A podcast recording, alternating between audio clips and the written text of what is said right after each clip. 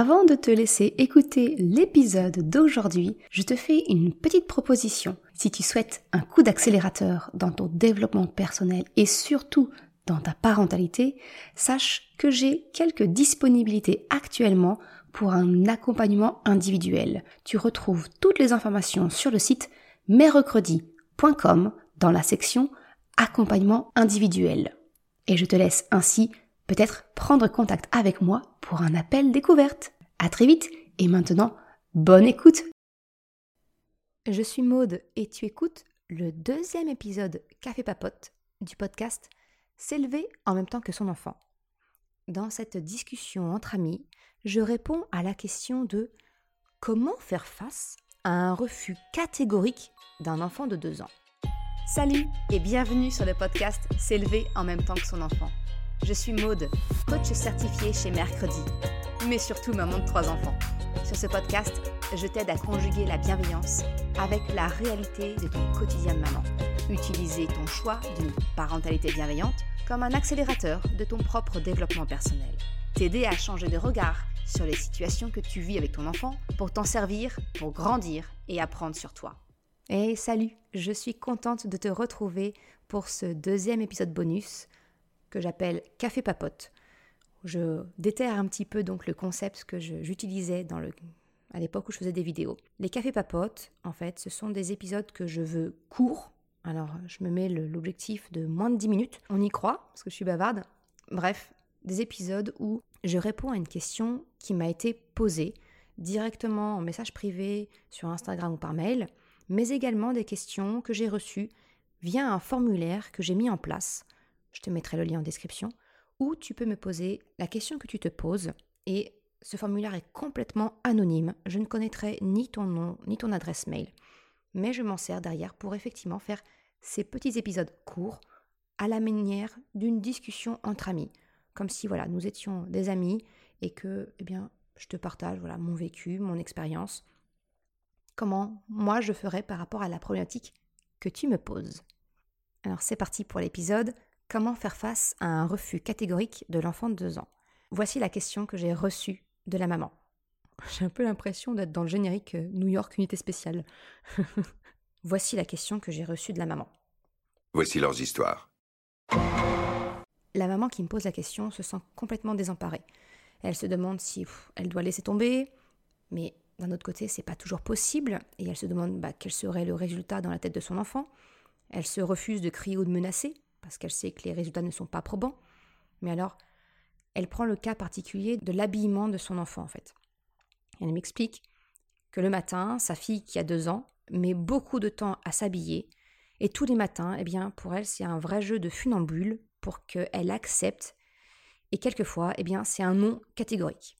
Elle me précise bien qu'une fois que sa fille est habillée, celle-ci accepte facilement de mettre son manteau et ses chaussures. C'est pas ça le problème. Alors, elle me partage qu'elle a essayé plusieurs astuces. Le jeu, en faisant parler les, orteils, les autres parties du corps. Elle a aussi essayé bah, de s'habiller en même temps que sa fille pour lui montrer comment faire. Elle a également fait la proposition de plusieurs présélections de vêtements, d'inverser l'ordre des préparatifs. Mais là, elle me dit que c'était pire.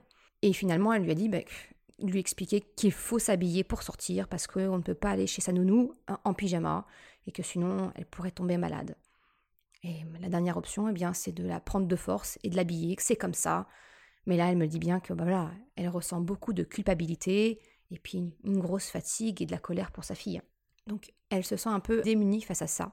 Elle me partage qu'elle a utilisé les épisodes 15 et 16 concernant l'autonomie de l'enfant et que ça lui a permis déjà d'avoir plusieurs pistes et que ça, ça a déjà réduit drastiquement les jours de refus catégorique en l'espace de 10 jours de mise en pratique. Donc c'est déjà un énorme bénéfice. Et pour autant, elle me pose la question, comment faire face quand ça reste des jours où c'est un non catégorique Et que du coup, aujourd'hui, elle, me, elle m'explique que ça lui prend 40 minutes juste pour l'habillage et que ça peut aller jusqu'à 1h15 quand vraiment sa fille n'est vraiment pas coopérante. Alors, on est bien d'accord, ce n'est pas vivable. Ma réponse, bien, c'est effectivement, comme je l'ai partagé dans les épisodes 15 et 16, donner de l'autonomie à l'enfant, ça, on voit bien, hein, elle, elle me partage ce succès-là, ça permet de réduire significativement les phases d'affirmation et donc la potentielle opposition de ton enfant parce qu'il a un besoin d'autonomie. Mais cependant, elle l'a bien noté, et comme j'aime le rappeler, il n'y a pas de solution qui marche à 100%. En tout cas, ce n'est pas ce que moi je te promets, parce que je trouve cela malhonnête. C'est impossible. C'est impossible parce que en face de toi, c'est un enfant, un être humain. Et donc par définition, il est complètement imprévisible. Tout comme toi. Alors, personnellement, ce que je fais lorsque je fais face à un refus catégorique de mon enfant, eh bien, j'analyse dans un premier temps la situation. Et pour moi, il y a deux cas de figure.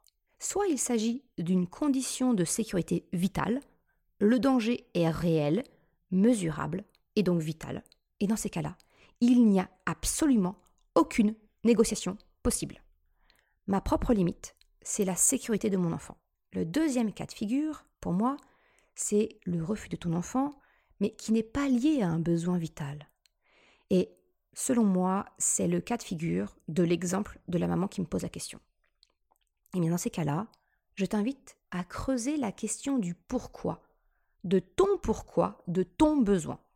Mais t'inquiète pas, on y va, je vais te donner un exemple concret des deux situations. Première situation, le refus catégorique de ton enfant face à une question de sécurité. Alors, pour donner un exemple, ça peut concerner eh bien, la prise d'un médicament, le nettoyage de nez, ça peut être également un passage piéton, marcher sur un parking, s'attacher en voiture. Ça peut être très différent. Je fais un tout petit aparté, et donc je vais dépasser les 10 minutes, largement même aujourd'hui, je suis désolée. Concernant le nettoyage de nez, je vais te mettre en description une vidéo qui montre comment nettoyer efficacement le nez des tout petits sans les noyer. Ce soin a révolutionné le soin de nez chez mes enfants et même chez moi quand j'ai une sinusite. Je ferme la parenthèse. Bref, quand je fais face comme ça à, une question de sécurité pour mes enfants, eh bien, je vais faire face aux émotions de mon enfant, qui est souvent de la colère, hein, et j'explique le pourquoi de la règle. Mais je l'explique de telle sorte de tenter de faire résonner en fait mes raisons au moteur de la motivation interne de mon enfant. Là, je suis vraiment dans la théorie, on rentre dans le concret. Je vais te prendre l'exemple de la prise d'un médicament. Avec Krapopoulos, c'était franchement sport. On en était arrivé à la solution extrême du gavage, par une seringue dans la bouche à l'aide d'un tuyau qui était dirigé sur le côté de la bouche, tu sais, entre la joue et, les dents, pour vraiment éviter qu'il ne ressorte le tout avec un mouvement de langue. Pour certains et certaines, c'est une violence éducative ordinaire, une VEO, parce que on ne respecte pas le corps de l'enfant. Oui, personnellement, j'en suis pas heureuse hein, d'en arriver là, mais pour moi, c'est une nécessité parce qu'il s'agit de la santé de mon enfant ou un diagnostic a été posé par un médecin. Il faut la prise d'un médicament pour aider le corps de mon enfant à guérir. Alors pour moi, même si ça peut s'apparenter à une VEO, on dépasse ma limite qui est la santé et la sécurité de mon enfant. J'y vais. Donc dans le cas précis, eh bien j'expliquais à mon fils que je comprenais qu'il n'aimait peut-être pas le goût du médicament, mais que c'est grâce à lui qu'il n'aurait plus mal aux oreilles, hein, dans le cas d'une otite. Je m'excuse de devoir le contenir, de le forcer ainsi, mais que ma priorité, c'est qu'il aille mieux, et que ça, ça sera grâce au médicament. Je verbalisais tout ça avec mon fils. Le mot d'ordre, c'est vraiment accueillir mettre en mots ce que ressent ton enfant pour lui faire sentir que tu le comprends, tu compatis et tu expliques ce qui motive ta décision. En fait, c'est vraiment fuir les réponses du style bah c'est comme ça, parce qu'il le faut, c'est obligatoire. Finalement, quand on utilise ce genre d'argument, il n'y a aucune raison donnée, aucune explication, à part euh, la fatalité, une force inconnue supérieure on sous-estime vraiment la puissance d'un pourquoi. Alors certes, cela peut te demander d'affiner ton raisonnement, parce que la raison qui te pousse à agir ainsi avec ton enfant, peut-être qu'il va falloir que tu ailles creuser un peu pour la découvrir. Mais si tu trouves le cœur de ton pourquoi, il sera plus facile pour ton enfant d'y adhérer, même si ça sera à retardement. Parce que soyons honnêtes, sur le coup, ton enfant, lui, il te le montrera pas, hein, il sera jamais d'accord. Mais c'est une petite graine plantée pour le futur Un autre exemple que je peux te partager, qui concerne la sécurité, eh bien, c'est la ceinture de sécurité en voiture et le fait de ne pas porter de manteau dans le siège auto avec la ceinture de sécurité. Pour moi, ça, c'est une condition sine qua non. On doit enlever son manteau en voiture et s'attacher dans le siège auto. C'est vital. Pour expliquer à mes enfants pourquoi, mon pourquoi en fait, eh bien, je leur ai montré des vidéos de crash test qui sont faits avec des mannequins où eh bien, le petit mannequin portait ou non une ceinture, portait ou non un manteau dans son siège auto. Eh bien, ils ont compris par eux-mêmes que pour leur sécurité, il était nécessaire de s'attacher dans le siège auto et en retirant le manteau, en le mettant par-dessus, en couverture. Ainsi, jamais on a froid en voiture le temps que la voiture chauffe. Je te rassure, je n'aurais pas montré des images effrayantes. Hein. Les images d'un crash test n'ont rien d'effrayant. Mais ainsi, ils se sont fait leur propre opinion. C'est leur moteur de motivation interne qui a été enclenché. Et franchement, je n'ai plus jamais eu besoin de me fâcher pour cette condition de sécurité. Si tu veux, je te mettrai des liens en description de l'épisode si tu veux creuser cette question du siège auto. Le deuxième cas de figure, comme je te le disais, c'est dans le cas où eh bien, c'est finalement pas vital pour ton enfant. Alors, comme je l'ai rapidement mentionné, je t'invite dans ces situations, et qui, selon mon propre constat, sont finalement les cas les plus fréquents, mais je t'invite vraiment à creuser le pourquoi tu as établi cette règle avec ton enfant. Est-ce que c'est par convention sociale? Est-ce que c'est parce que tout le monde fait ainsi? Est-ce que c'est peut-être par reproduction de ce que tu as connu? Parce que finalement, à la racine, c'est très souvent des croyances, qu'elles soient personnelles ou héritées, mais ce sont des raisons profondément ancrées en nous et qui sont alors très difficiles à déconstruire tant que nous n'avons pas pris conscience de leur existence. Dans le cas décrit par la maman qui m'a posé la question, le problème tourne autour de l'habillage du matin. C'est pas le manteau les chaussures, non, non, mais c'est vraiment de passer du pyjama aux habits de journée. Personnellement, dans mon cadre éducatif, je classe cette situation dans un contexte non vital. Même si j'entends bien le fait que ton enfant puisse alors tomber malade parce qu'il pourrait prendre froid s'il reste en pyjama. Ce n'est pas, dans mon cadre, je le répète, hein, quelque chose de vital. Au pire, moi je considère que dans l'éventualité où effectivement mon enfant tombe malade, et ce qui est franchement pas une certitude, eh bien cela serait dans le pire des cas, une conséquence. J'expliquerai alors, si cela se produit, à mon enfant, le lien de cause à effet pour lui permettre d'activer sa motivation interne et de comprendre l'intérêt de s'habiller en fonction de la météo. Dans ce cas précis, je chercherai donc à savoir pourquoi mon enfant refuse de s'habiller. Et il peut y avoir plusieurs causes que l'on ne soupçonne pas du tout en tant qu'adulte.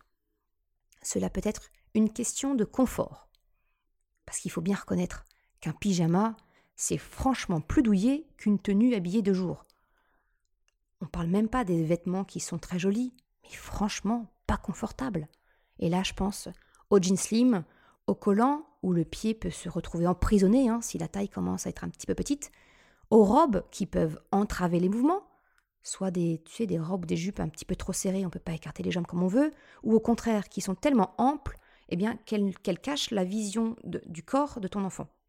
Mon expérience, c'est que j'ai connu ça avec Chocapic, qui refusait de mettre ses pantalons. Il ne voulait vivre qu'en pyjama ou en jogging. Il y a mieux quand même. Hein. Jusqu'à ce que je comprenne qu'en réalité, il cherchait le confort et le contact doux. L'intérieur molletonné, contrairement à la toile rêche, on va dire, d'un jean. Les boutons et autres agrafes contre une taille élastique qui monte et qui descend sans effort. Eh bien, le compromis que j'ai trouvé avec lui, ça a été de lui prendre des jog pants. Tu sais, ces pantalons à la taille élastique. Plus de boutons, plus de problème. Et de choisir des coupes droites. Adieu le slim qui colle et qui entrave. L'autre compromis qu'on a également mis en place, c'est qu'il a le droit de mettre ses joggings les jours de sport à l'école et le week-end lorsque nous ne sortons pas. Alors par contre, j'ai pas du tout encore trouvé de compromis pour les chemises.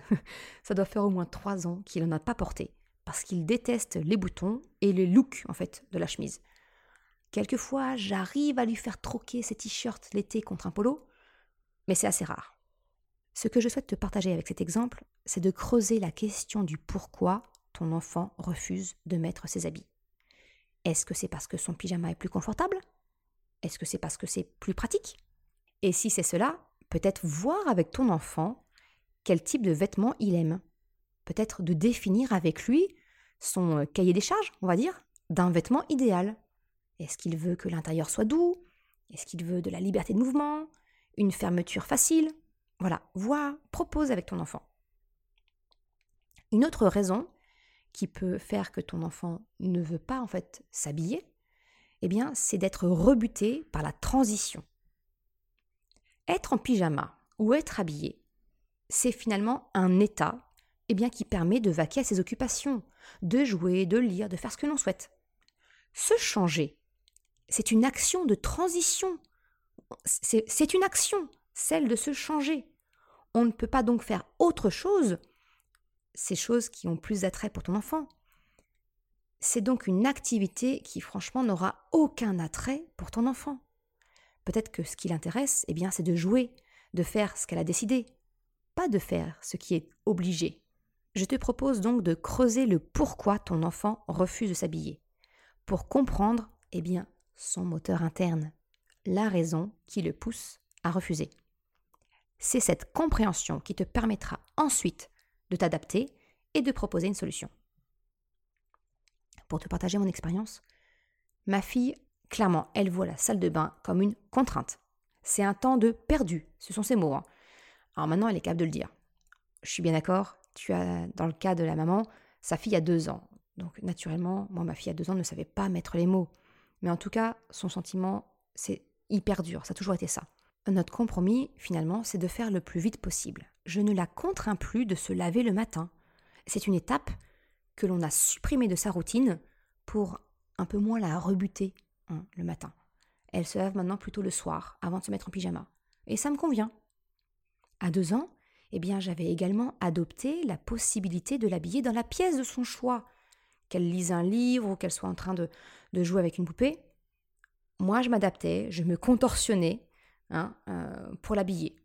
Alors franchement, on est bien d'accord, ce n'était pas le plus pratique pour moi, on va être honnête. Mais entre une crise de 40 minutes et un peu de contorsion le temps qu'elle grandisse et que l'on puisse discuter de ce que l'on peut mettre en place pour satisfaire tout le monde, j'ai choisi ma bataille, comme on dit. Ma conclusion, c'est je te dis pas spécialement de faire comme ça, hein. je te donne vraiment des pistes, des axes de réflexion. Mais finalement, que ta fille parte en pyjama chez sa nourrice, qui est-ce que cela impacte le plus? Ton enfant ou toi? N'est-ce pas toi qui aurais l'impression de ne pas être un bon parent?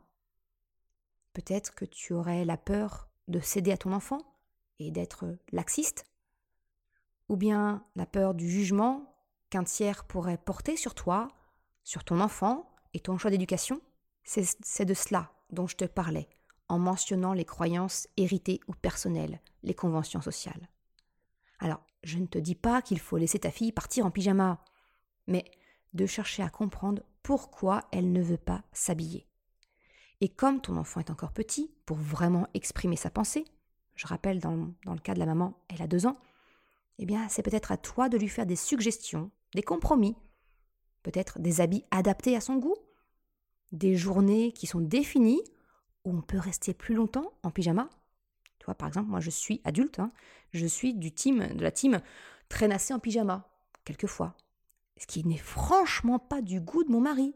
Lui, c'est limite s'il saute pas dans ses vêtements dès qu'il pose un orteil sur le sol. Ça peut être aussi, comme je l'ai proposé à mon fils, jogging, oui, mais uniquement si on reste à la maison. Pour conclure, ma proposition, quand tu fais face au refus catégorique de ton enfant, eh bien c'est d'abord d'évaluer la situation. Est-ce que c'est un contexte vital ou non?